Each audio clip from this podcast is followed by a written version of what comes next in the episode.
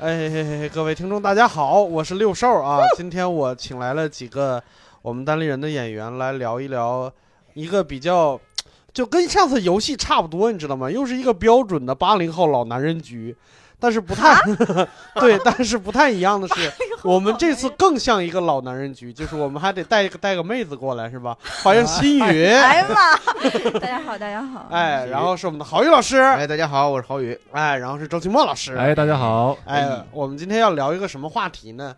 在说这个话题之前，郝宇老师有话想跟大家说。哎，对，哎这里呢，我们也是隆重的向大家报告一个好消息，由刘洋教主配音的人偶旅行节目《胡来决定去旅行》就要全网上线了。注意是全网上线，所以大家在各种浏览引擎里面搜索“胡来决定去旅行” 就可以搜到它啊啊！我说的不对吗？啊，没事啊没事。那么我们的教主呢，又向旅游网红迈进了一小步 啊！在以后的，我觉得在以后他的娱乐事业上可能会取得更大的成绩，也希望大家多多支持。好，我说完了。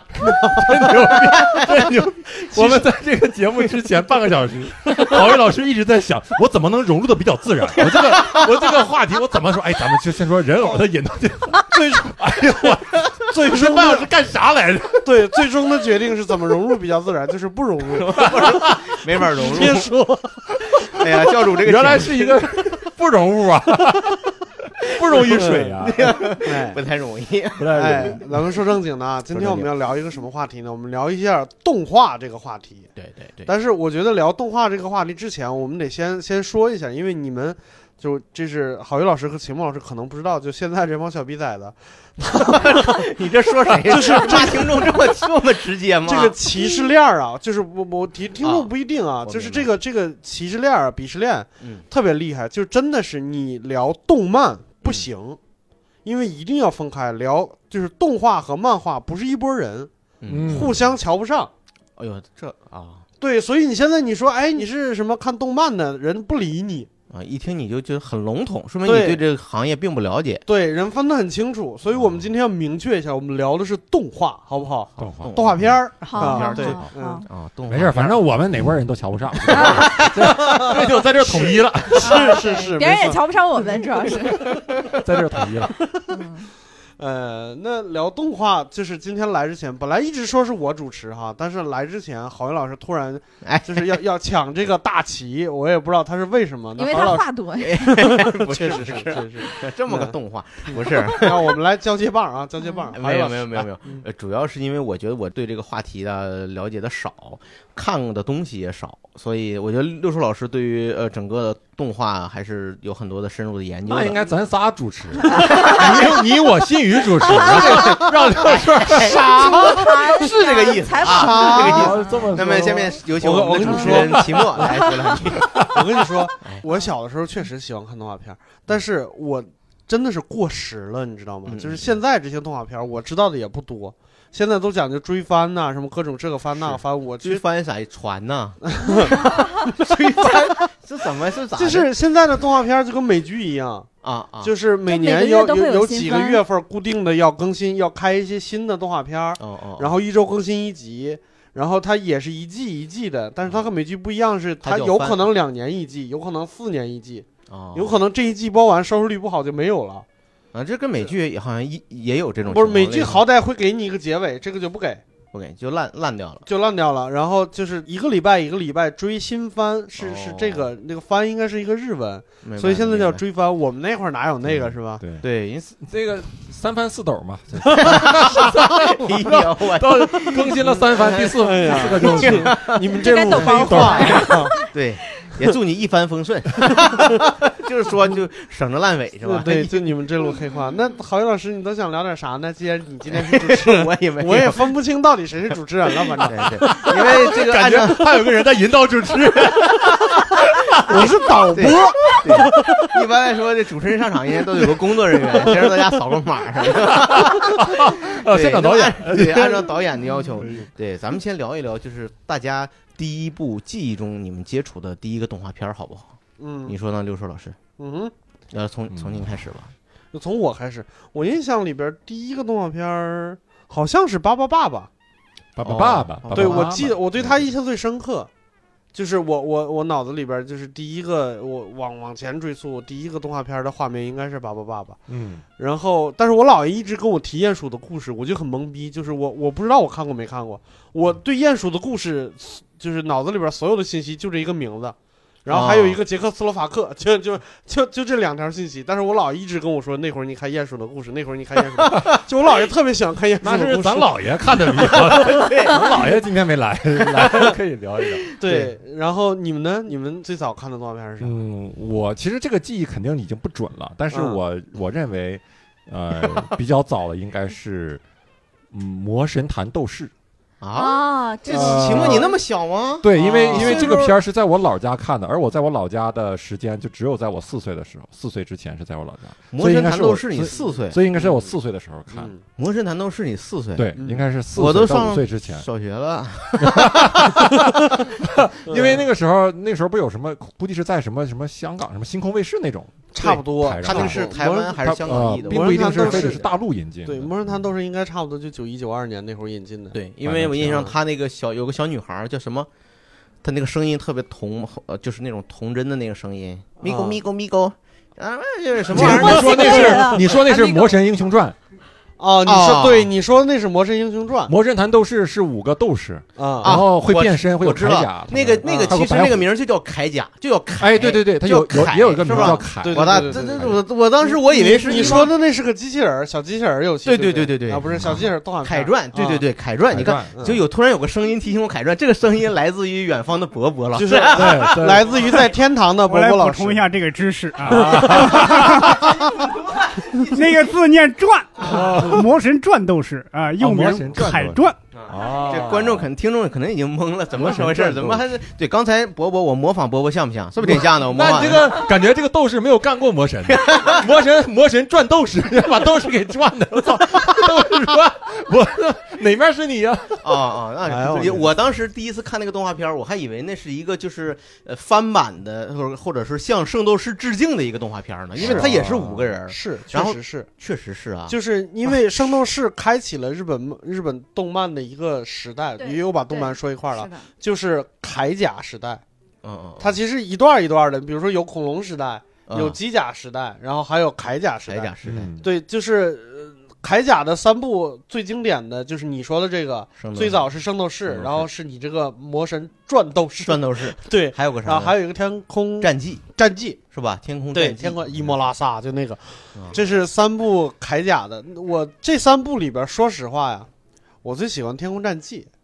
哦，因为他那个故事还还比较那啥。因为昨天刚好我还跟波波老师还聊过呢，波波老师跟我说，就是我跟你们就你们都记得圣斗士这个大概的大概的情情节是什么样是吧？嗯大概的形象是什么样？对，波波老师昨天一跟我说，我就崩了，真的。他说你想一下，圣斗士里边的小孩，就是那些主人公啊，全都是十三四岁的小孩儿，那些黄金圣斗士也才十六七岁。然后就觉得我操，这是看他们干什么干嘛呢？在这过家家呢，对，崩溃了。感觉是其实是一帮少年古惑仔的故事，是吧？就青少年斗殴嘛，这来说一秒钟打出多少拳，突然间，所有意义都崩坏了，你知道吧？那不会，你那个年纪看还是有意义的，就是偶像一样的存在。是因为你看的时候你还小，你就觉得对十三岁，哎，我再过两年我也能当圣斗士。没想到，没想到你四十多岁还在看圣斗士。我感觉是你整一帮四十多岁老男人穿上铠甲，在后面跟着老婆孩子，这也不好看的。现在有打完仗还回去做饭接孩子，我我我是想，他起码成年了吧？就是他对事情的判断有一个有一个固定的，比如说价值观标准什么养成了再说。他里面岁能干啥对它里面好像有偶尔有一两个黄金圣斗士是什么二三呃十十岁的人，就已经当时觉得很奇怪了，对是吧？对对对，还是还是跟观众的年龄层不能差太大，是是怕怕有代沟。对，而且而且日本的动漫产业就是规划的已经很细致了，有嗯儿童向的、成人向的，然后各种都有。对是。那么新宇老师第一次，哎，呃别这样，我还是个美少女。啊啊，你的第一次就是漫画是美少女是吗？不是不是，我跟你们看都不一样，比你们要晚很多呀。啊我看的是什么？哦，你是睁眼睛比较晚的 年轻呀年轻，年轻看的是什么四驱四驱兄弟。四驱少年啊，啊四驱兄弟啊，然后还有四驱兄弟对，还有数码哦宝贝，然后哇，这都是我初初初中对对对，我看我就比你们小嘛。哦，那你 就啊你不是你说的这个是你应该还已经看不懂了是吧？对，是看懂。那这不能算。你像刚才对齐墨说那意思，就是他是第一但我部印象中的我已经不记得了。啊那你为什么就是三十多了才看这种动画片呢？哎呦我天，你真没法接了呀！互相怼人，借动画片儿之名互相怼人。哎，不是真的，你在《慈禧兄弟》之前有没有什么有印象？就是，但是可能也，就一些国产猴子捞月啥的，但是我靠，啊，那还比我早多了。那你挺早啊。你又没看猴子捞月是六十年代末的，好好看的年代的电影，你这可以，这是美术制片厂的这种。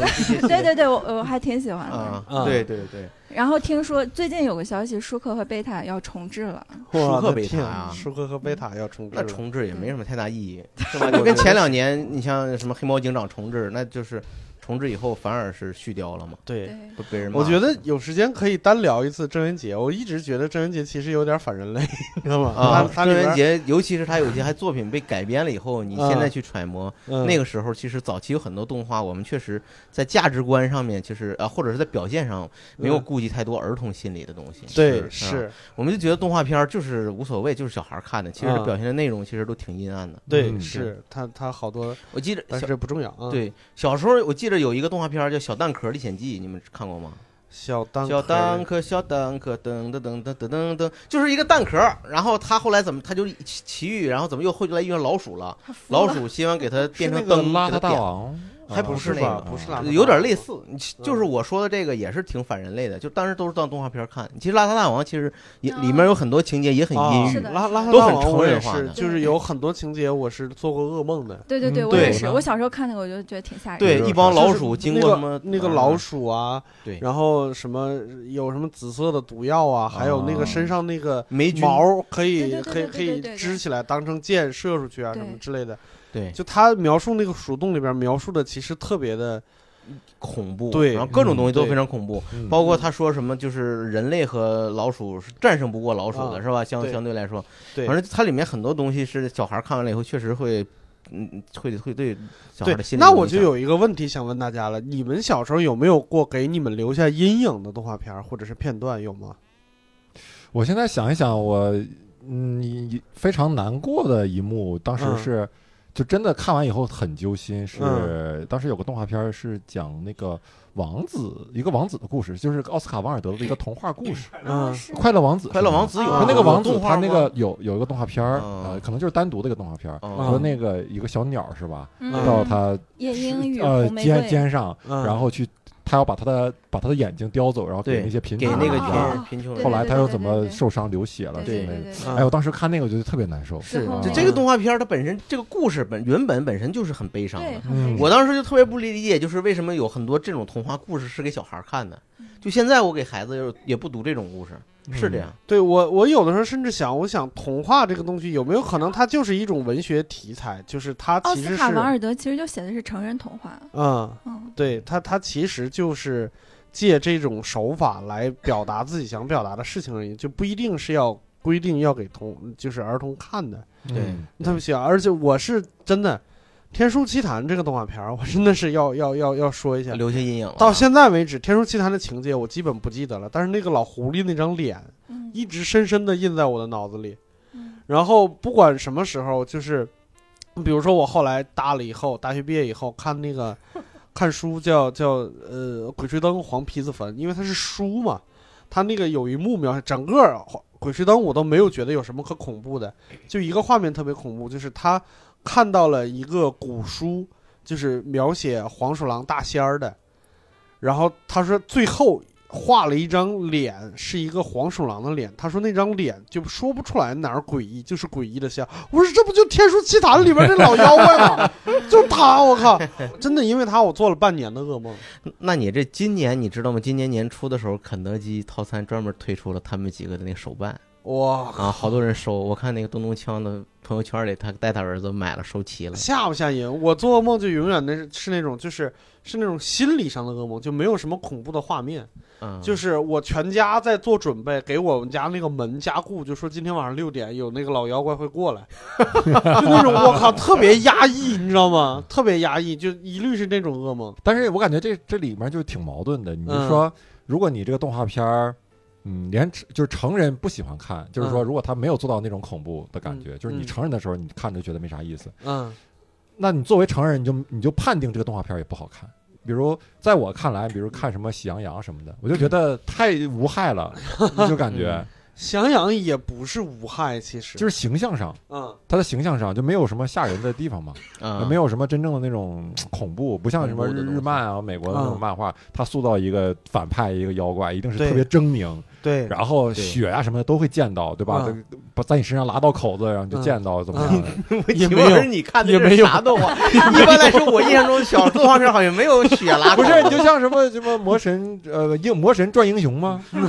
他不就是把英雄给转了，然后一直拉到口子啥的，哎呦，他是然后在姥爷家还是有阴影。身上中箭啥，然后包括就像六兽说这种妖怪的形象嘛，他嗯塑造的很吓人，就是反正我觉得这挺矛盾的，就是你怎么怎么满足呢？同时满足这个东西又吸引人，又是真的比较就是比较真实，然后同时又要照顾到孩子的那个。我是觉得，如果有一个科学的体系的话，理想状态应该是一个分级的状态，就是你什么年纪应该看什么样的东西对。嗯嗯，就是比如说小猪佩奇，他可能就是比如说三到五岁、啊就在那儿看看的永远是泥里打滚啊什么之类的。嗯而且还有一种，你比如说像你说的那种，有一些比较稍微过分一点的画面，猫和老鼠处理的非常好。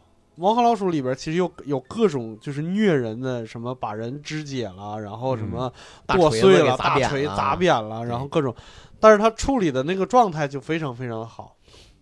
对我甚至我还我前一个来月我还看过一个动画片儿，就是大概二十来分钟，就是那个动画片儿，小孩看了肯定觉得没意思，因为就是一类似于五十年代的一个歌的一个 MTV 一样，就是它是一个歌，然后里跟着歌的情节有一些画面，大概就五分钟，那个画面他们肯定看不懂，但是我看的时候，我就知道我说做这个动画片的人，或者是这群人，是在某一个状态以后做的，就是什么意思？某一个状态，就是啊，就是某一个状态以后做的，睡醒了以后，而且那个形象啊，现在还非常出名，我已经忘了他他叫什么，就是一个啊，好像叫叫什么思琪小姐还是叫什么，就是一个呃美国的一个卡通形象，一个姑娘，那个脸是两边圆嘟嘟的那个，嗯，就是她演的白雪公主，就魔幻版的白雪公主，而且她那个歌。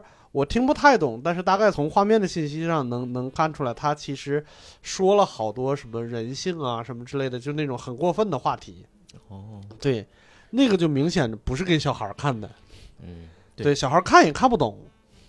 啊、所以实际上在咱们因为国内目前嗯、没有分级的情况下咱，都咱说的都不是目前了，就是咱小时候，那都不是。一直到现在也没有分级嘛嗯。但是现在对他有这个意识了，因为嗯现在面向市场化以后呢，呃，实际上更多的面向的还是低幼化的呃市场，哦所以呢，咱们现在看的国产的动画嗯会就是偏低偏幼儿一点，然后也有青年的了，青年现在也多起来了，对但是也有相对国内国外来说还没那么丰富。，对。嗯，对我我给你打个比方说，我们现在一说就觉得喜羊羊无害，它是全年龄段儿的，但是不是的。喜羊羊这种明显有好人有坏人，就是坏人一直在作恶，好人跟坏人斗的，在几岁之前也是不可以看的。哦，就是你看，有很多小孩差不多幼儿园或者刚上一年级的时候看，看喜羊羊，他不是说学坏了，他是变得暴躁了。有那种嗯新闻，就是看喜羊羊的时候，那个灰太狼一出来，小孩抄起一个水壶就把电视给砸了，嗯，对他，就是变得暴躁了，对对对，这个他没有这个判判断能力和控制自己行为的所以能力，觉得觉得这个片儿这么难看吗？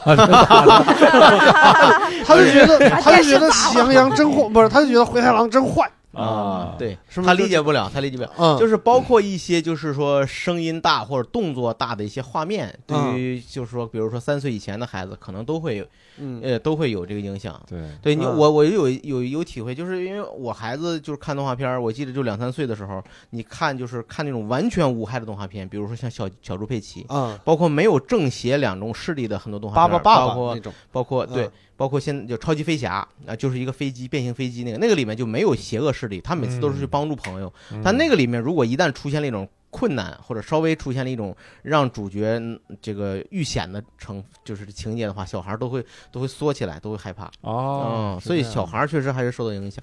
那齐墨你小时候就是等于就是看那个转斗士，转 就受到点阴影是吧？就一直你你童你童年就没有没有动画片给你带来的太多的影响是吧？呃，影响你说什么方面的影响？他说就是刚才接着我感觉优兽说的童年的动画片的影响，大部分就是良性就是就是为了娱乐嘛，就是啊那那是那还挺好，那挺好。新宇呢？新宇有不良的那种，就是那种童年阴影中的动画片吗？啊、没有 你也没有啊？没。有，我我印象中唯一感觉到失望的是海尔兄弟来，我就比你们要晚很多。啊，就你哎觉得他们这个说唱还是 trap 还是不够纯？还对对对对，啥玩意儿啊？海尔兄弟怎么就就唱的没你好。哎呀没有？海尔兄弟前面那朋友跟那主题歌多好啊！而且他也重启了，现在也重启了。没有，就你你那时候觉得，就是他俩不是会教你知识嘛，嗯然后在那个电视上，你觉得这两个人是活着的，但是突然有一天，我发现他俩站在我们家冰箱上，那个时候你的人生是幻灭的。哦，那你家冰箱买的还挺晚的，我们是先有冰箱后看的动画片。没有，我就发现，哎，我这冰箱怎么活了？对。这这个感觉就好一点，对不对？你感觉那两个人是真实的，然后突然变成纸片站在那里，然后啊，那时候那这个接受不了。这是这是挺有意思。人家出动画片是为了卖玩具啊，他这个海尔兄弟是为了卖冰箱，我是这挺厉害的。是，但是我跟你说，我正经觉得海尔兄弟挺好看的。我还真没看过，其实。我我觉得他那个就是后来不是还有一个就是蓝猫淘气三千问嘛，嗯，那个是真没劲。我觉得海尔兄弟真挺好看的。嗯，我当时印象也挺好，就有一些知识是。当时真的是在那上面学了一点 我是没有学到，你没有学到吗？我就是一些自然的这是最早的智能冰。箱是吧？你难道没有学到什么打雷要下雨？雷欧，哎，伯伯老师有阴影是吗？你说说两句，伯伯老师，你有阴影是吗？呃，这个可太多了。太多了。哎呀，直接把麦克拿过去了，哎呀啥意思？这个憋了很久。呃我估计你们应该也也跟我有类似的，只不过是你们不记得了。嗯，黑猫警长应该都看过，对吧？看过，对，这个也是黑猫警。长有一个大反派，我不知道自然界中有没有这种生物，叫石猴鹰。是，里边有一个情节，就是一群猴子很可爱，然后被这个石猴鹰一口给吞了。对他那个呢，而且他石猴鹰出出现那集就特别诡异，因为石猴鹰他不怕暴露自己真实鹰的样子，他嗯，特意穿了一个鬼的衣服，就白色的那个套，他套了一个大袍子。对，那大嗯袍子那就是西方典型那个幽灵的那个 Ghost 的那个形象，嗯掏两个洞，然后一个大白单子，他嗯穿上那个，然后他抓小孩儿那天晚上也特别吓人，是个是个电闪雷鸣之夜，然后他妈妈都保护不了，那小动物都说妈妈我害怕，然后那但是根本没有阻止那个石猴鹰，呱把玻璃门给弄开了，然后就直接愣抓，然后他妈就毫无毫无能力一，点一点反抗的能力都没有。对对对，而且嗯一般就是真人电影中啊，对于这个小孩死掉，往往会淡化这种处理，或者一个镜头刷一背过去就。但是他真的正面处理这个小小猴被吃掉吃了，他直接把那猴子给吃了，而且还吐骨头了。对 啊，这个我还这个石猴鹰这个形象对第一集，如果在美国播，估计就有问题。这是一个他妈是三 K 是党的装束。你这么说，那个黑猫警长还是仿照了纳粹的那个，哎哎，哎，不是不是，他是仿着德国军服设计，是他的那个设计灵感之一，哦不是说就是那仿照纳粹做啊，的。但那个德国军服确实挺利索，挺好看的。嗯嗯，嗯然后还有就是，就是黑猫警长有一段就是螳螂之死，啊，对最后是让他媳妇儿吃到的。我估计创作人可能是想，你看我教你们一个知识，感不感动啊？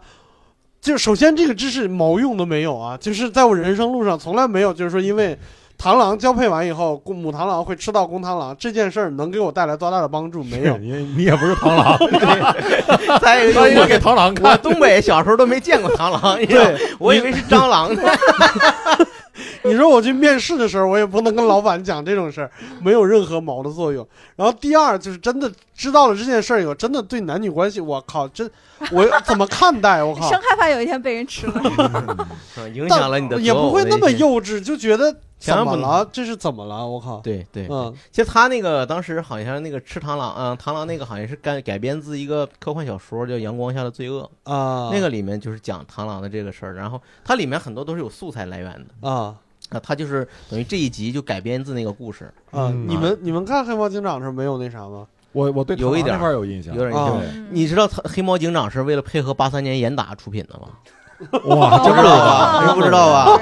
你不知道为什么他他太那个厉害了就主题就是邪不压正，对，他完全你知道八三年严打时候那时候多那真是稍微你调戏一个小媳妇第二天就给枪毙了。调戏拉拉新疆去了就，但我就说这当时形势很严峻，啊国内出现了确实很很多的刑事然后件通过动画片呢，狠狠的教育了一批犯罪分子，前面的犯罪。分子，嘿，犯罪分子一看黑猫警长，我操，我不能犯罪，那你看，那你不然得被人打你，一看这一只耳耳朵都打没了，这真小心点儿，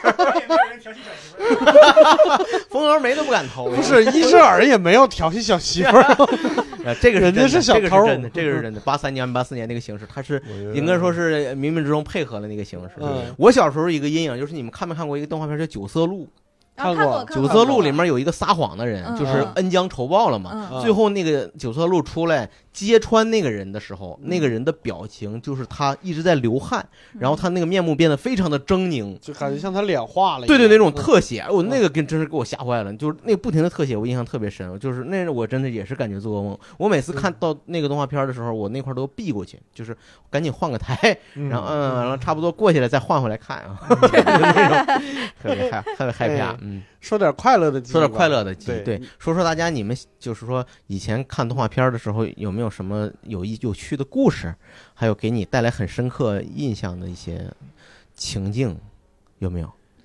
我我是这样，我还是说那个圣斗士，就啊我们那会儿是，我好像以前也说过这个事儿，就是差不多六点的时候，我们那个儿有地方台，我们那个河北有一个油田叫任丘，任丘台会放那个圣斗士，然后每天是差不多五点半下课，然后我要到家其实就六点过一点了，所以我每天下课就得就得就得狂跑往下跑。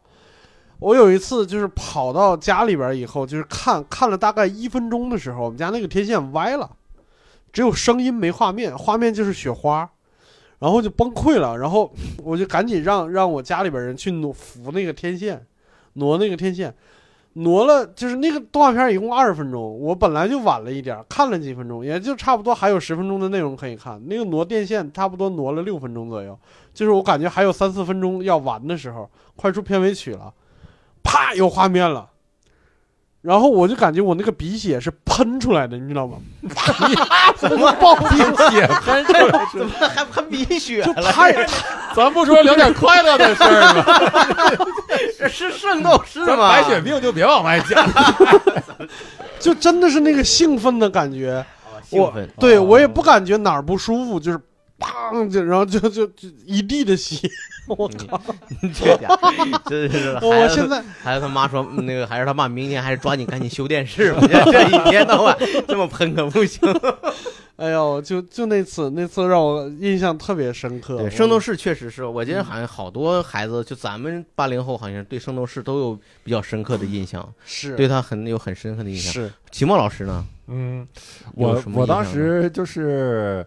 我记得有一个动画片儿叫什么《秀逗魔导士》，估计啊啊啊啊！看过吗？看过啊，看过。是一个呃主角是一个小女孩儿，然后她是一个魔法师。咱姥 爷是住台湾，咱住香港，这这怎么看的跟大陆不一样？然后那个嗯其实我那时候我也不是很小了，但是我嗯那个时候就是它里面呢，他他每次施法之前都要念一段咒语，嗯。然后比如他念那个他施黑暗魔法的时候念那种咒语是比比黄昏更黑暗的东西啊，比鲜血更鲜红的东西啊，嗯，我我我我黑暗的力量，我今天和你结合怎么样？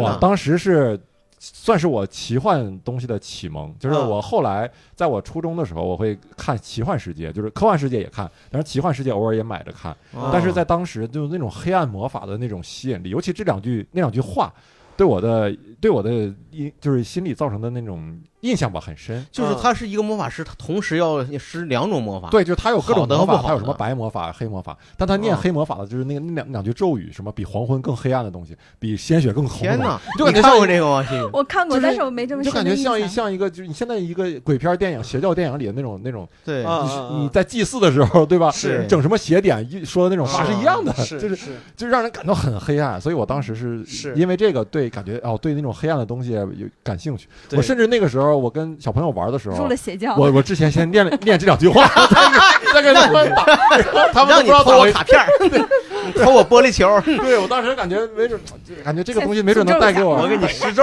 带带给我力量，是吧？对这个通过一个小女孩给她力量。对我我我稍微大点儿以后，初中以后有一个小电视剧，那个电视剧是香港拍的，好像 TVB 就是那个那个茅山道士，茅山道士那个片头曲啊，整个一首歌没有一个字在唱鬼，唱的是一个呃离家的人对家乡的思念，就是在在听着什么离家？不是，他是在晚上看月亮，然后他头一句是什么？夜静更深对朗月，朗月清辉亮。然后整个这一首歌唱下来，就是没有一个字是在唱僵尸这件东西，但是你放在那儿，你就感觉他唱的那个场景里边就是有一堆僵尸在对着月亮在那儿凝视月亮，或者对着月亮在吐纳什么什么之类的，就那种感觉。家乡。嗯对，就是给人感觉它就是一个邪典的东西。嗯，嗯，它能营造出那个氛围来，所以嗯你那两句也应该是它能营造出这个氛围来，能让人心里边嗯一下。对，这六叔老师这童年阴影挺多呀。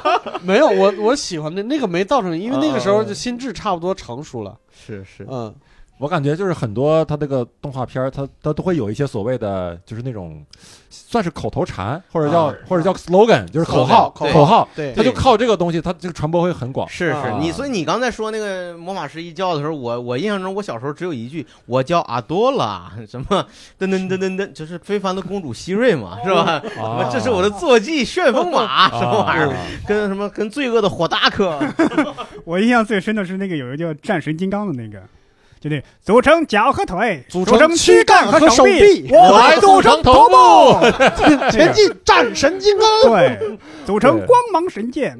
所以那时候动画片就是每一段儿，就是每一集都要有同样的一段，凑时长那对对那段素材是为了为了节省成本。对，为了节省成本，然后节省成成本，再一个它嗯。它会让感觉就是他也很仪式感。对仪式感很强，就是小嗯孩儿你看到的时候，你盼着有那一段儿出现，对，然后你有共鸣，就感觉是一个歌手在台上跟你唱一起大合唱一样。对对对他把麦克突然递给了你，然后你跟着做动作，跟着去喊。就是做动画片的时候是可以偷懒儿的。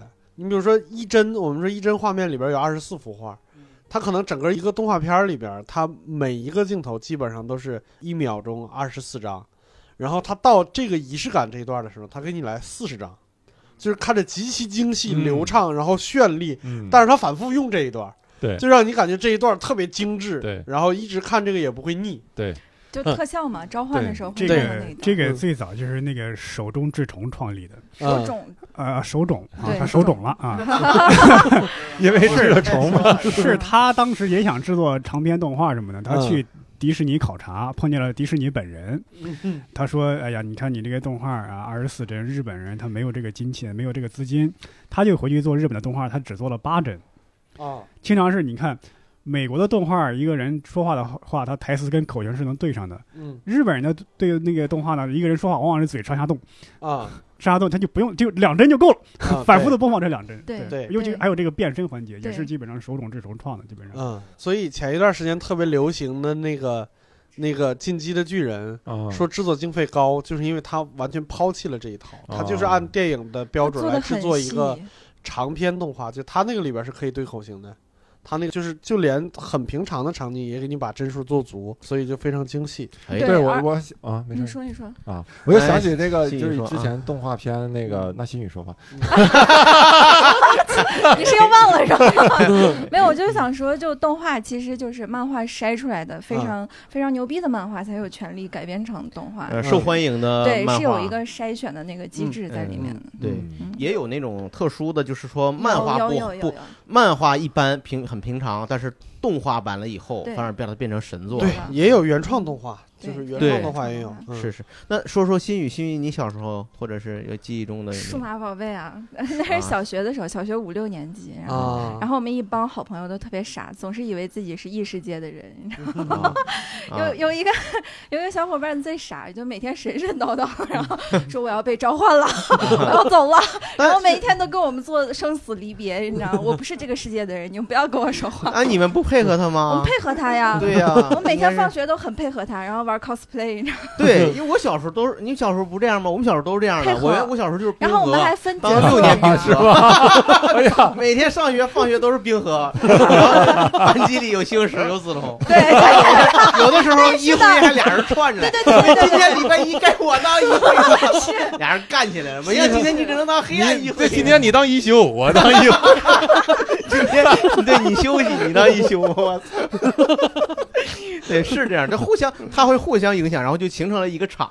然后是大家也不觉得很幼稚。是，而且如果你你头天晚上没看的话，第二天你就落伍了，然后第二天要在学校复现这这些情对节。谈谈资复现都没法做了。我那会儿就是那个呃那个小团体里面最最不用心的一个那时候你就看破你们这帮玩意儿，没有，那时候我一直特别喜欢七龙珠，但他们有一个数码宝贝的小组，我又想强行加入他们，你你怎么能看过《七龙珠》呢？《七龙珠》大陆没有引进啊。哪有？我从小就看漫画你啊，我小学的时候啊，我小学的时候就在图书馆看漫画，也不干正事儿，你知道。然后嗯他们有一天放学，我印象特别深，然后然后发那个挨家挨户的敲门说我们晚上八点，然后在学校操场集合，有一个仪式要举行，嗯然后。错过了这个点儿，你就回不去了。那个那个世界才是你真正的家。哎呦我这这这真正的邪点，我节点，我是我看一个这么无害的数码宝贝，然后是 对反而我才不去，我在家要召唤神龙呢，我七颗龙珠已经找龙珠了，哎太可爱了特。别好那。其实其实就是，比如说中国从从大概八十年代开始引进国外的漫画，然后从六五六十年代开始做自己的漫画，但其实解放前就做，但是那个不讨论。就是开始引进国外动画以后，有一些现象级的动画，比如说像什么变形金刚，嗯，变形金刚真的是现象级的。我估计你看过变形金刚动画片吗？看过，但就是我很神奇，我没看过。啊，你没看过嗯，哦？因为那会儿我们收不到北京台。是吗？他不是嗯北京，他实肯定是好际上是这样。台吧，应该对，嗯当时是这样，就是说，呃，这个当然我是听观众阿福说的哈，嗯。就是说是当时的电视台大家都缺节目，嗯，所以呢就有就就要开一些片儿会，嗯。就是说呢大家都有节目的情况下呢，我们地方省一级电视台或者市一级电视台，我们要互相交换资源。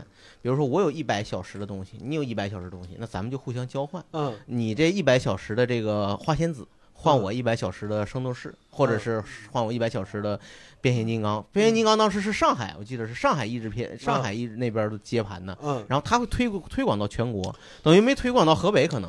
就是那个时候，因为我们离北京很近，但是我们最一开始的时候收不到北京台，后来收到北京台以后，才发现北京台是播新动画的一个先驱，各种各样的新动画，像什么，我我估计你们可能都没什么印象，像什么 G.I. Joe 这种动画片儿。啊，就是特殊特种部队，特种部队，这是在啊国外是巨大的一个 IP，跟他妈变形金刚差不多的一个 IP。，早于变然后只在北京台放过，好像是，反正是在华北这一片儿只在北京台放过。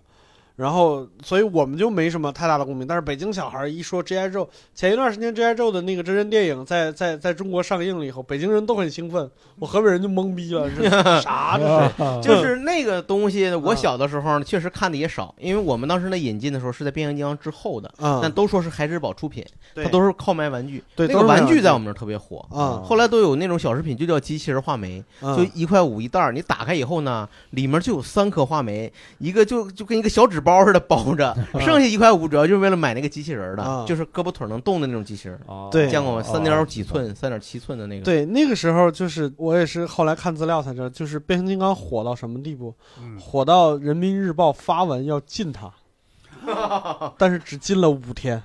哦，只禁了五天就被就就是，人民日报发文说我们建议电视台不要再播放这种毒草什么什么之类的那种，然后过了五天以后，北京台回应不，就那个时候是 正正面硬刚，就正面硬刚，嗯 而且还有当时引进的日本动画片比较多，嗯因为是当时日本为了打开这个国内市场，嗯很多动画片是以非常低廉的价格，甚至免费给中国。嗯但是他没想到这个市场打开没多久就就关上了。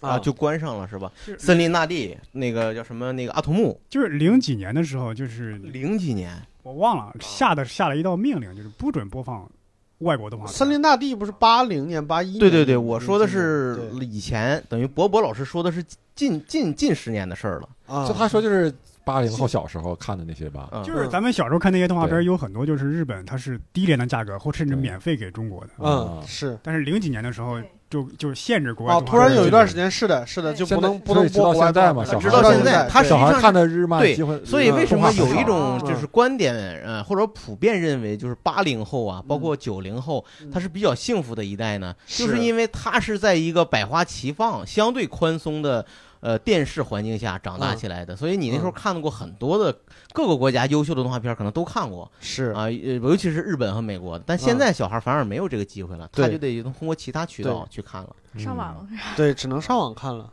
嗯、对，对对，然后就再接 接着说变形金刚，就是他其实当时进变形金刚主要是一个原因，就是变形金刚的正版玩具卖的太贵，然后很多 很多小孩吵着要，但是一般家庭负担不起。对，你想一下，就是八九年、九零年的时候，家里边一个月能赚多少钱？就是加在一块儿两百块钱算算算多的了吧？嗯，九零年的时候，两百块钱，算多的。那个时候，一个宇宙大帝的正版海之宝的要一千多块钱。对，就是是你是你半年的口粮，不知道齐墨说啥是大地，是你是你一家子半年的口粮。然后，但是我看那个资料的时候，就是也是你说那个那个关注阿福说的，看那个资料的时候，就让我感觉很难受。就是上面摆着当年那个报纸的截图，然后下边说，就当时北京台负责引进的那个导演，就他在那五天就不停的接电话，有很多就是有那个，他说印象最深的是一个小女孩给他打电话，说哭着说说我们不要玩具了，别停播好吗？我就觉得我靠，好哦心酸呐！就真的我为了能接着看下去，我可以给你做出各种各样的让步来。嗯嗯嗯，对我，我把我的要的东西缩到最小，那你你让我继续看下去好不好？对你看嗯，看着新宇和秦墨涵，你们俩都没看过变形金刚，对，你没想到，其实六兽也没怎么看过，但是他还是能感受到那种那种心情。是你是没看过变形金刚对吧？变形金刚啊嗯，没看过漫画，也没看过动画。对。啊，漫画你可能看的更少了，对，嗯。漫漫画都是后期又开始就重启的，对。对对，其实那个时候造成这种情况，主要是因为之前我们没有那么多看没看过什么像样的科幻，或者是幻想，或者是奇幻，什么什么全都没有。然后我们看到的是一些民民民间传统故事，当然那些都很好，都是艺术精品。对，然后突然间给你来了一个这么一个东西，而且还是能和真实互动的，就是你到你到商场里边可以看到动画片里边那些打坏人的对打的那些那些那些巨人什么的，就就就摆在里边，直接就在生活。真实互动，那那是一个巨大的冲击，对特别大的一个冲击，对，嗯尽管是跟动画片变形的方式很不一样，是吧？对比例严重缩水，但是还是觉得 还是太牛了，是吧？太牛了，对，对真的真的。你现在你想一想，不可理解，一个机器人变成了一把手枪，让另一个人手机器人帮他打手枪，是吧？然后又变回来了，我的，我现在想，真的这怎么实现的？我的这哎呀，确实比例不好实现啊，比例不好实现。对嗯嗯 是，当时我是这这，我当时呢也是就是变形金刚看的断断续续看的，因为它嗯确实太长了，啊而且它有的时候它中间是有情节之间是有联系的。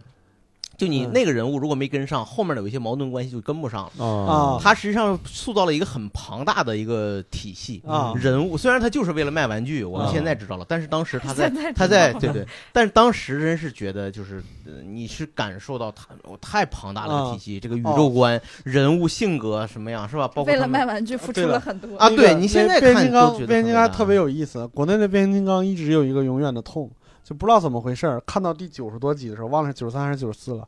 看到九十三、九十四集的时候，看下一集是他妈一个完全不一样的故事，就是是就感觉哎，怎么突然间前面那帮擎天柱死了啊？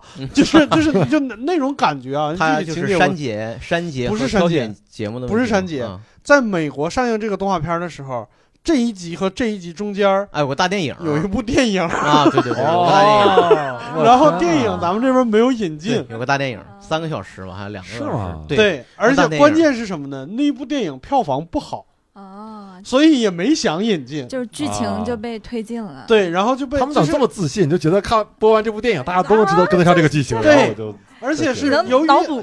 由于它嗯票房不好，也不是什么经典，连字幕组都找不到资源，就后来网络上的人都找不到资源，嗯没办法，就永远看不到。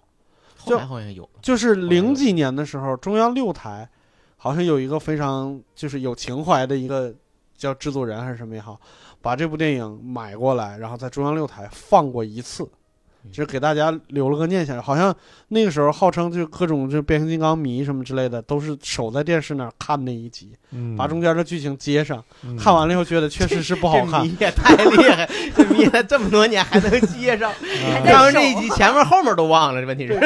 看完了觉得确实是不好看。对完了我我有印象，这个大电影有印象，对，对，郝宇老师刚才说那个，就是说感觉那个变形金刚世界很宏大哈，嗯，我就有一点感受，我感觉就是美国的动画跟日本的动画就是挺有差别的，就是嗯。你看日本的动画，它它每次呃共同的套路基本是这个人一定要变身，嗯差不多。嗯。美少女战士，嗯。什么魔神转英雄，嗯。什么 魔什么还有神英雄魔神英雄魔导士啊啊，都是这样，就是他他都要经历一个变身的过程，嗯，然后他但是他下一集呢，他就是他就在最开始一定要再变回来。嗯，就变成最原始的状态，然后再变身，每次都对他要作为一个普通人跟你们正常的生活，对，就是啊。相当于他就是就就是跟个情景喜剧差不多，就是他嗯。每次都把这人拉到最原点，嗯。啊。然后再经历一次一次同样的过程，嗯，然后你会发现他每一集就相对独立，感觉就是他每一集就打一个怪，就有点像单元剧对，然后嗯最后一定把这人干死了，嗯。嗯然后但是就出来出来一个更牛逼的怪，然后就是基本就是对升级打怪同样的剧情嗯，但是可能是是不是美国动画更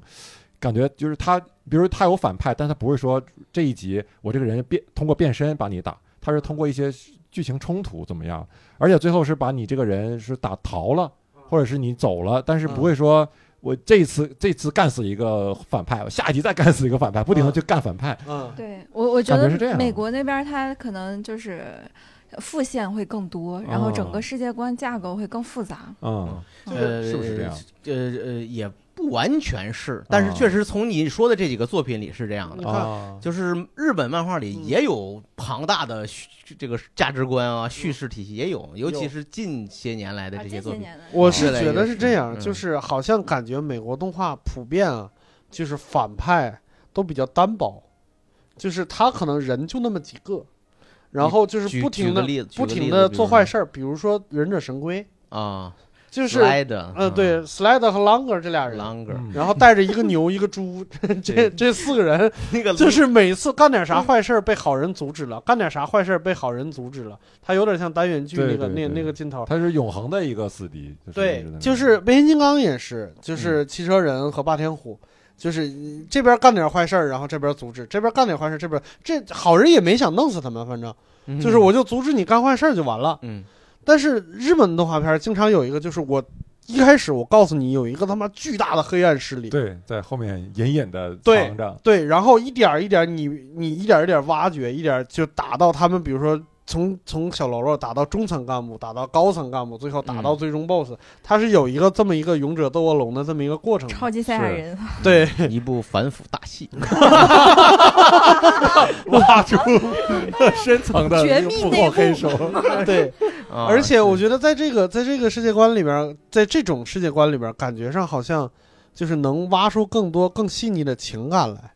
我明白。你说哪种？就日本的这种？对日本这种，啊那就是就嗯感觉六兽呢，刚才就等于推翻了嗯期末的一个意思，是吧？我也没啥建立的呀，我没建立啥，我就是大概有一个隐隐的感觉，就是这个其实我觉得还是是跟作品本身有关，嗯因为就是说它不光是跟美国、日本有关，更多的是跟这个本身这个动画片它的针对的年轻就对，或者它的制作模式都有制作模式，嗯，当时的时代背景、文化背景，当时的那个它面向的受众究竟是青少年还是青青年偏成年，这还不太一样。对，但是刚才确实就是，呃，我我能感觉出，确实有很多日本那个的动画作品是六兽我刚才说的这种模式，就是是这种逐渐升级打怪，然后越来越高级，越来越嗯高级。这种一般都是这种少年模式。漫画呀，就是啊对血热血漫画热血漫画嗯就是是它，这样的。那我我现在觉得模式可能占占决定性因素。你比如说我变形金刚，我为了卖玩具，这故事不能完，它一定要出各种各样的新角色。有的时候老角色人气低了，我还得把他弄死。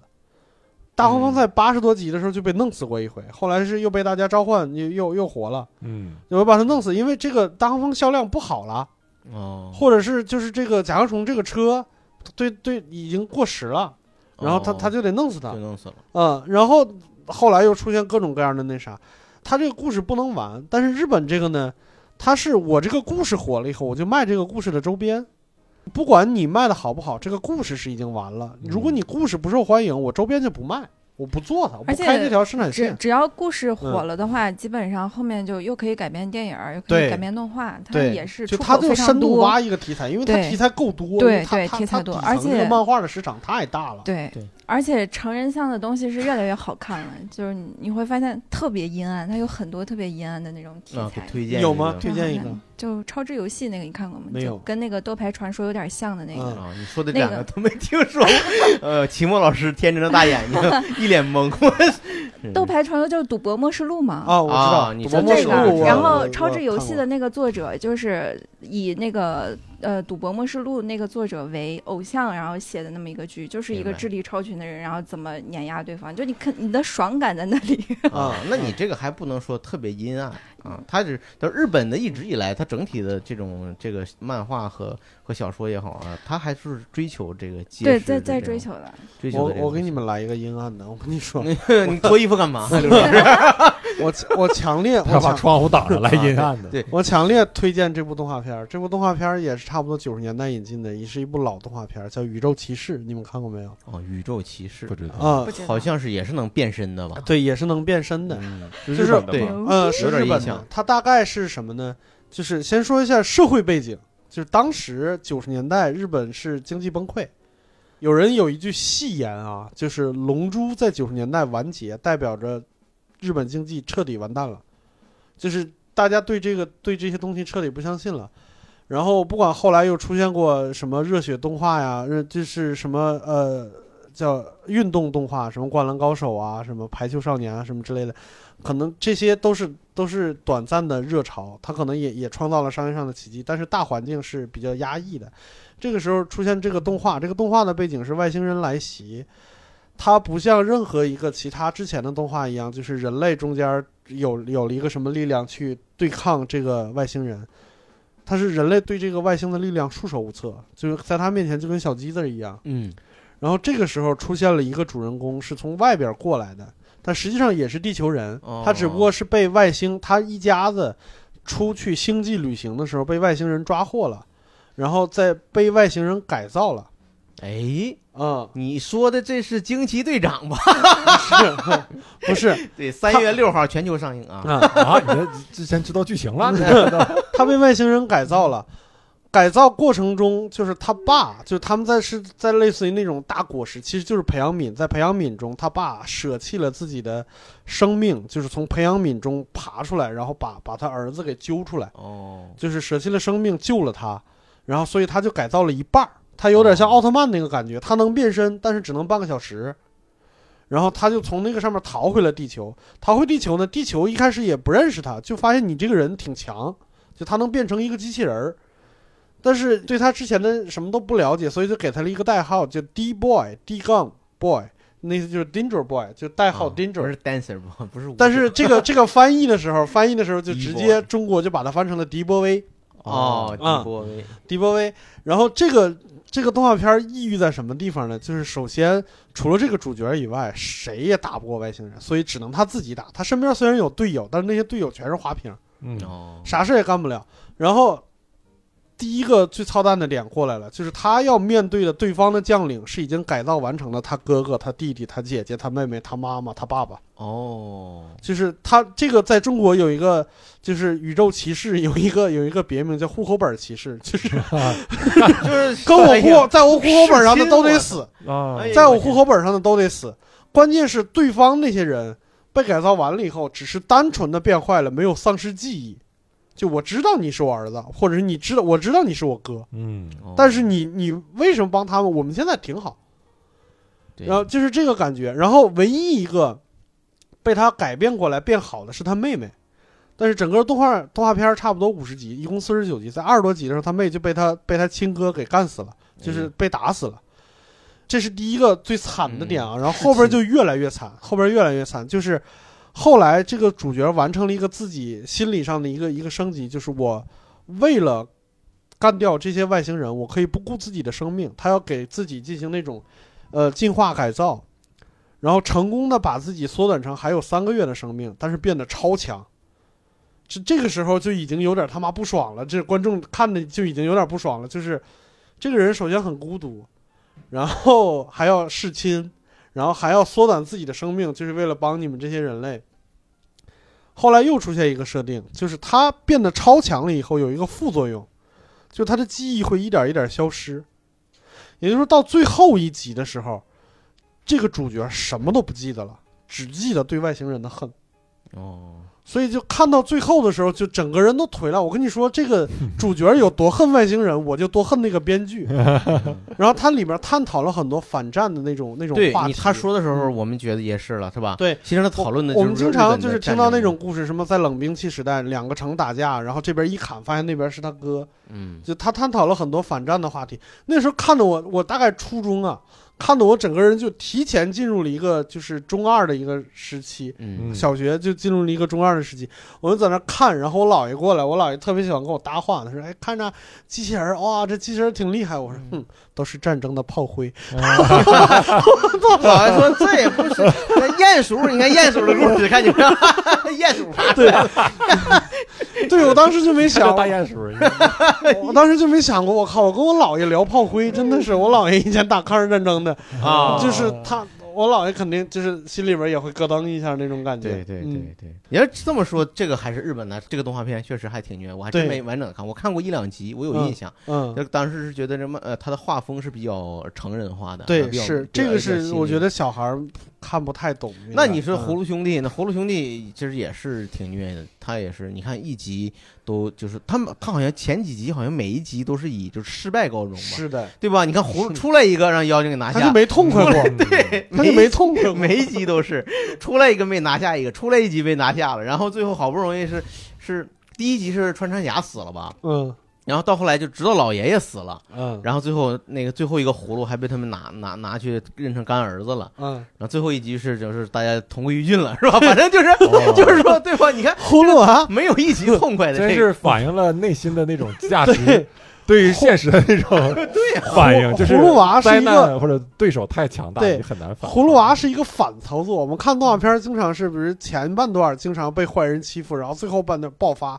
对葫芦娃是每一个前五分钟特别厉害刚掉下来的时候 特别厉害，然后到最后完犊子。对让妖精拿下，对，就每集都是这样的，就是怀疑社会了嘛？你说告诉你敌对势力有多强大，千万不要掉以轻心。革命尚未成功，同志仍需努力。对千万不要以为自己多牛，是吧？，不要你就是早知道说把你拿下来就拿下来，对呀、这这个 也是一部反腐大戏。就早知道就你你就别这还是团结力量大，这个电影的关键说对是不是？你嗯别老单打独斗不行。对，得集体主义。呃，星宇老师这是干啥呢？啊，来说说。没有，我就突然想起来，我好早以前嗯看的一个特别那个阴暗的漫画，是叫《未来日记》，是是是漫画还是没改动画动画动画动画画改编成动画，叫《未来日记》。日本的吧？日本的，就是一个女主就变态，然后特别的阴暗，就嗯为了跟男主在一起，就无限的杀死他，然后重新轮回，然后再再重新哦，它的设定就是人可以轮回，对，可以轮回。就为了哎，这不是后来嗯好像有个动画片叫什么《从零开始的异世界生活啊，不不一样，我觉得那个要温馨很多。》啊？是吗？嗯，这个非常的变态。嗯，嗯就是说它本身呢，就是这个漫画是一个正常的漫画，它并不是说呃类似于什么伊藤润二的那种恐怖啊啊或者其他的惊悚的那种漫画，它就是正常题材，就是正常但是它正，常。但它反映出来的就是人的整个精神故事精神上是比较阴暗的，是吧？嗯所以今天大家 推荐的给大家听众推荐全是阴暗对，我，觉得我觉得聊到聊到，聊到最后，想起来就是什么一休啊、机器猫啊，都居然咱们都没有提起来。对这啊种这种温馨治愈，然后又又对快乐的。然后我再推荐一一个导演叫金敏，然后我嗯很喜欢他的那个《红辣椒》《千年女优》之类的动画电影，拍的非常棒。对对，它是三部曲是吧？嗯嗯嗯，说到机器猫，你们小时候看机器猫吗？就咱们还是聊点开心的、阳光一点的事。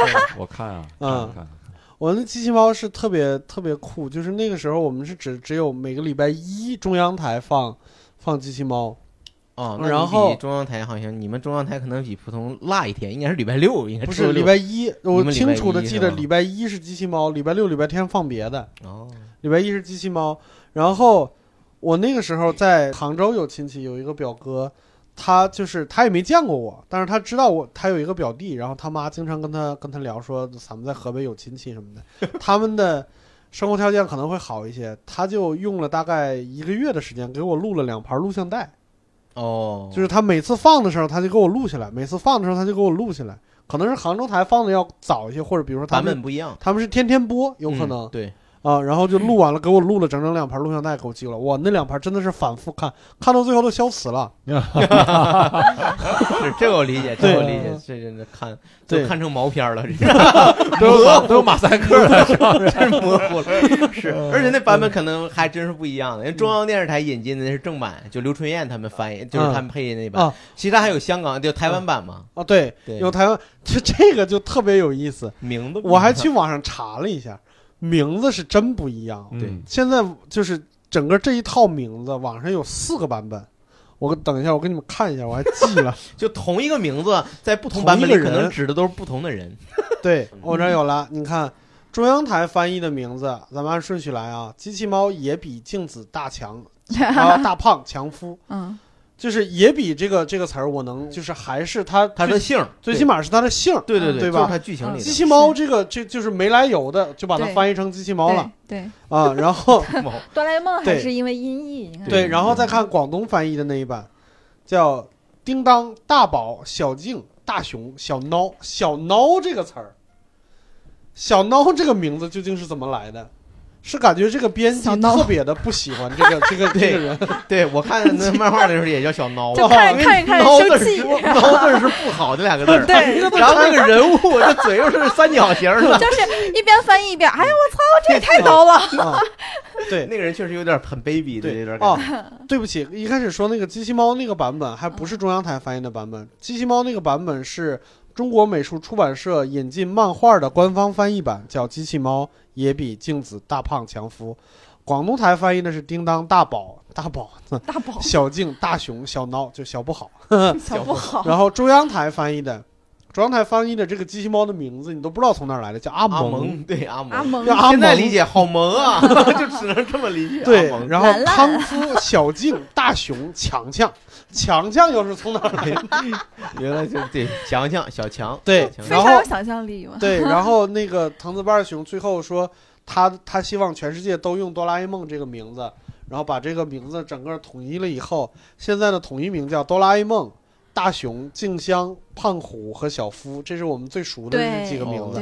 但是问题就来了，大熊在之前的两个电视的动画片版本里边都是指那个胖子，嗯，嗯。欺负人的那个胖子，对，然后就是这些老观众就很困惑，就虽然就是因为剧情够强了，我们已经能分清谁是谁了，但是仍然感觉不舒服。每次叫大熊的时候都感就觉是那个小孬，是，然后牵牵扯到翻译名字这个事儿，还有一个还有一个动画片，我不是你们你我估计新宇肯定没看过，特别老的一个日本动画片叫《大白鲸》嗯，大白鲸，没看过。嗯、小飞龙、大白鲸这两个人都同期。大白鲸这个翻译，这个大白鲸因为国内放的也是台湾版的，就台湾人翻译名字啊，就是我跟你们对比一下，那那几个，因为它是大白鲸，就一个特别大的白色鲸鱼，它手底下有一群战士，这群战士都姓白，首先都姓白，嗯，就是叫白银剑、白承让、白鸟立、白风三侠、五义小说、武侠对小说。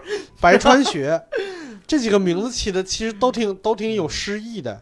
白银剑、白承让、白鸟立，哪有诗意？您听我说，你听。你对比，你对比他后来翻译的名字，翻译到台湾翻译完了以后叫白银剑叫白金龙，这个可以理解，主角嘛。白承让叫王铁汉，白鸟丽叫苏美丽，白风信叫陈志信，给人把姓儿都改了。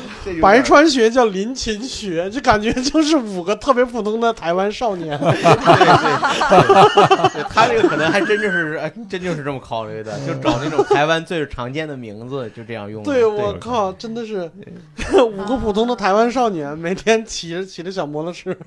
对那个动画片我也有印象啊啊，那个我有印象。那那如果让你们就是再再再推荐一些动画片的话，你们会推荐大家看什么什么动画片呢？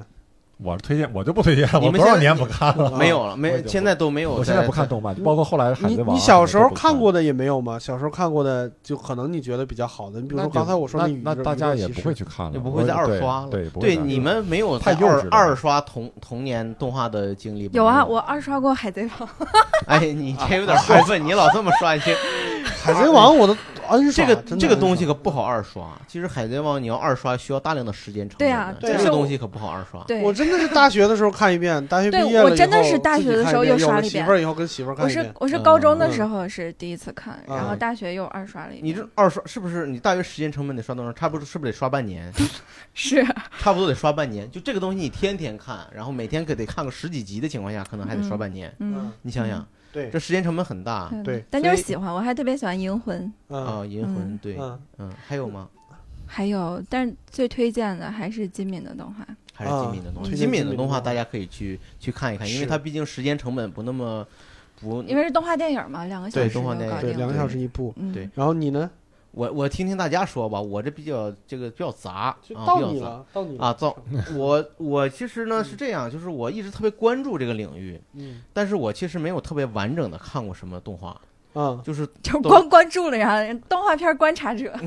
对，哎，有个动画啊，我知道了啊，就是嗯，呃，我我我向大家推荐呃《乔乔》吧，《乔乔冒险奇遇》吧，哇，你这周周又是周周推荐一个就是一看让大家看半辈子的吗？没 有没有。我我推荐因为我推荐的是动画版，啊哦这个我不会推荐我小时候漫画嘛看的漫画。因为漫画一直在更新嘛。嗯，它我觉得这是一个很有想象力的漫画，是是的，呃是。它充满了很多呃好玩的，段子和设定。对。呃我觉得这个蛮蛮好，而且它是一个特别不不吝啬好创意的是的，是的，呃动画，嗯。就是漫画。对，因为它就是有什么好点子，或者是有什么好的套路，它马上就会用出来，对。而且是的，是的，是的，对它里边的桥段一个比一个翻新。对对。我初中刷漫画的时候，我初中我没干别的，我成长过程中我就把所有图书馆漫画全刷了一遍。嗯，然后周周我是你们那个图书馆也不太正经，是吗？全是就是全是那种大的厚的合订本，我是一天哦。两本，一天两本那种。大的厚你知道吗黑本是是四合一那种吗？对盗版的四合一盗版的。那全是盗版的那种 把我们蒙古人图书兰州市馆里边都是盗版我把我们兰州市所有的图书哎馆里的漫画都刷完了，基可以本上。然后周周是我刷的最后一部长你篇漫画看的最多应，该是读者吧？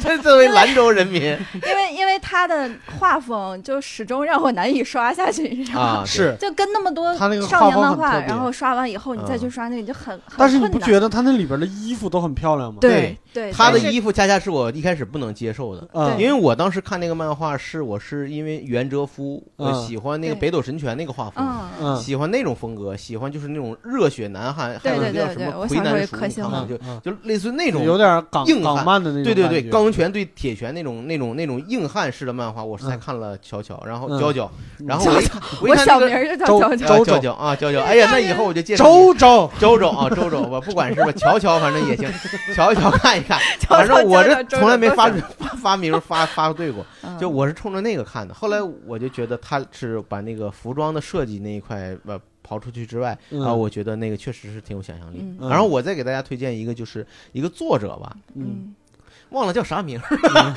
就是他的。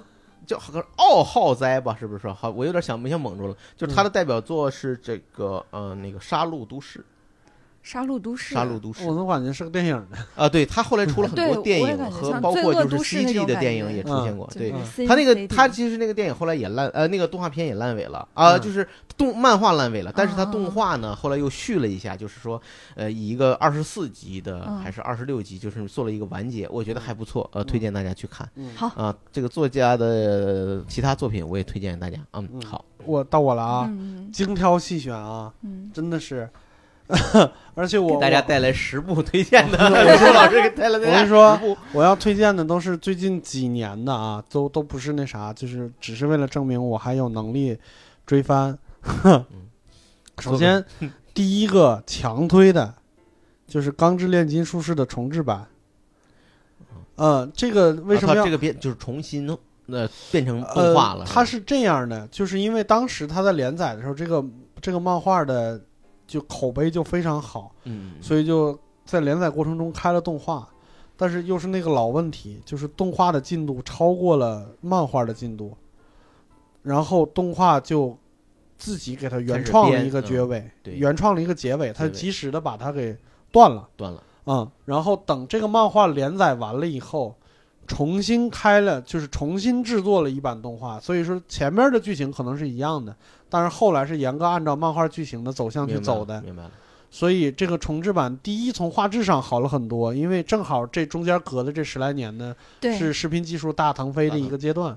首先画面好了很多，非常多，然后投资也变大了，嗯就是就刚才咱们说那个问题，就是帧数也变多了，嗯嗯，然后剧情也更好了。嗯这个漫画本来就强推，那这个嗯动画就更不用说了，这里边探讨了非常非常多，呃，很哲学的问题。对，是的，啊我一直以为这是一个探讨化学问题，不是怎么炼啊不是金，不是怎么不是啊哦，这探讨了非常多哲学的问题。哲学问题好，要对学习然后呢，像那个郝宇老师这种特别喜欢看，比如说少年格斗漫画的，嗯呃，动画的，没有没有，对少年系列啊，就是最近两年号称日本最后一部热血动画，叫《我的英雄学院》，啊，这是最后一个有大师像的那个呃少年漫画。就是其其实大家价值观已经改了，没有人画这类题材了，这是最后一个还活着的。因为没有嗯人拼得过海贼王啊，也不是，就是大家的价值观已经变成像银魂那样，有啊点有点吊儿郎当什么那种感觉了。就是这种人不太受欢迎正统的。热血的现在少了，对，正统热血现在只剩这一部了，嗯而且还保持着一个热度，或非常酷者是都像完结了吗一拳超人那种没有，从设定上就跟别人不没有。一样。现在应该是什么三季、两季之类的。哦，哦然后还有一部，呃，喜欢看运动题材的《嗯排球少年》。啊，那个我也看过，排球少年这你们都推我荐过日本的，日系漫日漫我太了解了，我我到时候给你们推点其他国家的，我推荐个《天天书奇谭》什么的。嗯，排排球少年，首先第一，它是一个基于现实题材的，就是它不会像，就之前有一度啊，日本网球流行的少年啊，呃，网球网少球王子网球王子啊，黑子的篮球啊，嗯就到最后打的比他妈科幻还玄幻，啊这一场篮球打的就出现一个什么纵，然后这个球不知道就到哪去了，各种发光发波，但是那个没有，就排球少年就是一个正常世界观的一个正常的普通少年学篮球的，就能多多少少 让排球学排球，学排球。那我我一直在想那个那个啥《灌篮高手》，你能让你多多少少找回一些一些当年的《灌篮高对，手》排球的少年真的好看，是吧嗯，对我我一我一般追番，然后追的就停不下来，然后嗯二十四集、十二集就全看完了。对，乒乓你看过吗？乒乓啥？乒乓。乒乓。乒乓是一部动画片儿，乒乓是一部非常个个性的动画片儿，推荐你看，嗯，而且很短，也是十来集也。是对啊十来集十一二集吧，好嗯像是十三集。那那他那个画风非常诡异，你们喜欢福建一博吗？我呃，我还行吧，我可喜欢他了。他这就是画猎人和那个什么对对是不是猎人也重置了？对，是的，重置了。我上次还看了，但那个动东西已经烂尾了，是吧？哎呀，他不画呀，他不他不人死了是吧？没有他没有，他就是懒得画，他就是懒得画，他太懒哦了。他就是就是福建一博，为什么都叫他福建老贼？对，但是这个可以留在聊漫画的时候再说，啊聊漫画的时候再说。就是，然后最后一部要给大家推荐的叫《灵能百分百啊，嗯这个我也看过。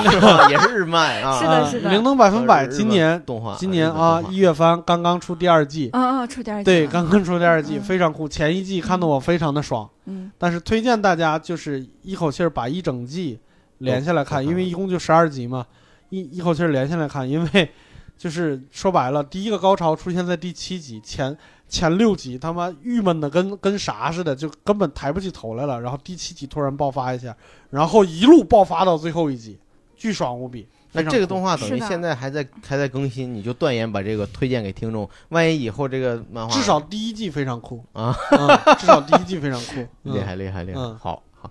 那其实咱今天也没有聊特别的多的，就是更多的代表作哈。那后来嗯聊着聊着，还是集中在日本的动画，是日本的动画为主。因为离得最近嘛，我始终觉得，就是美国动画有一点儿那种粗线条，对，然后情感上也不会有什么太多的刻画，这个跟我的那个感觉不太像。直到今天的美国的动画片，其实除了动画电影啊，嗯像像皮克斯啊、迪士尼出品的啊，这些动画电影之外，这是另外一个范畴，就是说它的连续的嗯动画剧嗯集，确实还是让我们觉得它好像缺少青年和成人化的一点的连续剧集的动画。，对，因为是这样，就可以多说两句。就是之前我们跟一个美在美国做做动画的一个、嗯呃 creator 聊过，嗯。就是他首先你要明白一点，嗯。就是美国人不管做什么东西，他是做电视剧也好，嗯。还是做动画也好，还是做什么综艺节目也好，他的出发点，他断定这个东西的定义都一样，都是一个 show。啊，一个 show 对他电视剧，你仔细想，它嗯。电视剧，如果你把它当一个 show 看的话，当一个有点类似，比如说真人秀，或者嗯。看这一个人的过程，嗯。你会发现很多东西你你都非常好理解，就是它本意不是讲故事，嗯。它本意是给你展示一些东西。嗯。嗯然然后我突然想起来了，就是嗯。我前几年看的一个比较渣男的动画，你们有知道那个叫《人渣的本愿》，有点嗯。有点涩涩的，然后有点嗯。H，、然后里面讲的就是一个渣男，就是已经超过伊藤诚了。伊藤诚嗯。按理来说是动漫里头这种也能推荐吗？这种要能推荐，我还能？监狱学院，监狱学院，腾讯视频可以看 啊。那个他都是删了好多，是不是？嗯。对对，啊，那个都是，腾讯视频，哎，太可怕了啊！没有，我在听听六叔老师接没有我着讲，就是完了，我完了完啊，嗯。但但是我还是没有太理解，就是嗯。你说的这个瘦，嗯。呃，呃我就说为什么呃是什么原因？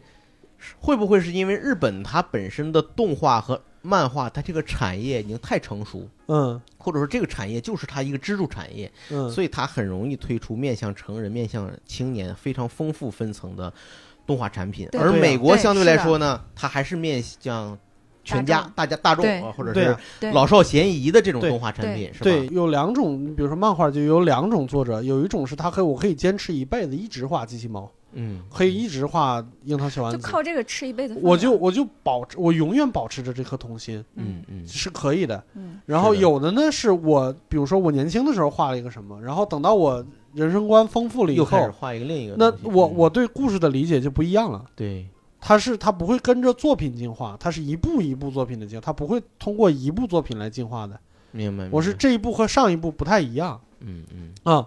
然后还有一种人，就是我少年的时候我也没想画漫画，嗯。但是我可能我就是对故事能力特别强，或者是我对某一方面有特别大的那个叫什么输出欲，呃对输出欲，或者是有有很多观点，嗯嗯嗯，那我就我在写漫画剧本儿，对用漫画这个东西来，然后去找他拿这个东西当小说一样。是的，嗯，明白。这个经常是这样，就是两个人对，所以这个就丰富起来。这一切都取决于画漫画的人很多，才会出还是现各种这个产对各种各样的，就是已经很细分了。对，嗯现在国内是不是也在走这种有在走，他那他们现在就是比还是比较艰难，就是现在完全是依靠微博呀，或者不还是一些有很多漫画杂志？原创的动漫你说漫画杂志那都是。很多年前的事儿了。现在也有，现现在有，是吧？现在有，嗯现在还是有很多的。嗯，嗯，五五幺工程，我小时候的同，这个可以回头聊漫画的时候啊再说。对嗯对对，好啊，那我们聊到现在呢，基本上动画这个这个问题呢，其实也没有聊聊太多。太多，对对这这我们不管其实可以是再从其他角度有机会，你可以再再给大家介绍。不管是动画也好，还是漫画也好，还是游戏也好，感觉其实都是可以聊一大批。聊很多，我们光聊回忆就能聊很多，对，然后再聊什么现在，然后再聊什么呃过去、未来，对对对对，展望未来，可能都能聊很多。所以今天呢，只能是一个浅尝辄止对。啊，我们稍微探讨一下啊。对我们说的不对的呢，也希望大家多扶多扶正啊，多多见谅，因为确实我们严格地说都是呃这个行业的门外汉，对看的呢确实也不多。我觉得呃，嗯。可能六兽老师和新宇老师看的还多一些，我和齐墨呢就是就其实我跟你说，今天咱们三个嗯。才是那啥，人人新宇真正是专业毕业的，对对对对对，人真正是学啊动画的，我我以前是做这个的，对对对对人真正是学动画的。以所以其实新宇有机会再给我们讲一讲嗯，那么国内也我也关于国内动画的这些年来的一些进步和我们呃印象当中，当时在计划经济体制下嗯，举全国的力量 去做出的那些 哎呀，精品，呃真的这个我讲不，了啊。你是这样吗？无论哎是根据《平遥传》改编的什么嗯那个《天书奇谭》，还是什么，嗯，嗯，这那个时代。哦，那个时代的呃举国体制下的动画精品，呃，嗯和今天其实呃，我们去今如何年去今年有一个中美合资的动画短片儿进那个奥斯卡提名是《西游记》嘛？文体两开花，哦，对对对对，对，是是。吗？文体两开花，真 是真是啊！真是叫那个什么《冲出天际》，好像是叫这个名哦儿，是个动画短片儿。啊，动画短片，嗯。这个这个有机会挺好的，大家我希望六叔老师和秦宇老师再做其实咱们大家介绍一下。细聊，跟你说真的，从抗日战争开始聊，然后聊到上海美术制片厂，这都能聊两期。那我不了解，嗯，离我这太远。个可以聊一聊。对，真的刘老师就是可以给你讲一对讲。就是抗日战争之前，就是第一部中国电影叫《铁扇公主》，啊就是我我我是唐僧的大徒弟。对对我我这我这还有一个就是呃一个图片呢，当时嗯。我上我前两天铁扇公主的图片 啊，我前两天去那个长春电影制片厂了。啊。然后那个他那个呃早期是日本人占领的时候叫满映嘛，就是嗯。是日本人建立的，嗯就是等于是为了为了渔民嘛，为了嗯。培植自己的文化基地做了那么一个电影制片厂。嗯。然后他最早做了还做了那个当时的那个动画片儿啊，嗯。动画电影什么的，嗯，就是那种的。对，我还但是但是但是铁扇公主的那个那个剧情是抗日的，对那是抗日，对他因为这个那个是咱中国意义上的对真正意义上那个还因为这个电影，他们两个从上海逃到了香港，哦然后后来日本鬼子反应过来了，哎，你这不对吧？我还特别好奇，这铁扇公主怎么反映出抗日意识？这个这个孙悟空，你进我的肚子，这个你先让你先让我做完 ending 再说啊。我们今天先聊到这儿啊。我已经把谢谢大家郝宇老师捆上了。呃，如果大家想听到我们的单口喜剧呢，欢迎关注我们的公众号，就是单立人喜剧，单都立这个人的喜剧。啊、非京的观众呢，可以关注我们的另一个公众号，叫惊讶喜剧了，就是我都惊讶了，这也是喜剧。这两句特别的顺，主要是为了防着防着何宇老师在插话。今天就聊到这儿，我们再见，拜拜。拜拜拜。Hey, yeah, I wanna shoot, baby, shoot. Ooh. How you doing, baby? No, not you. You, the bow-legged.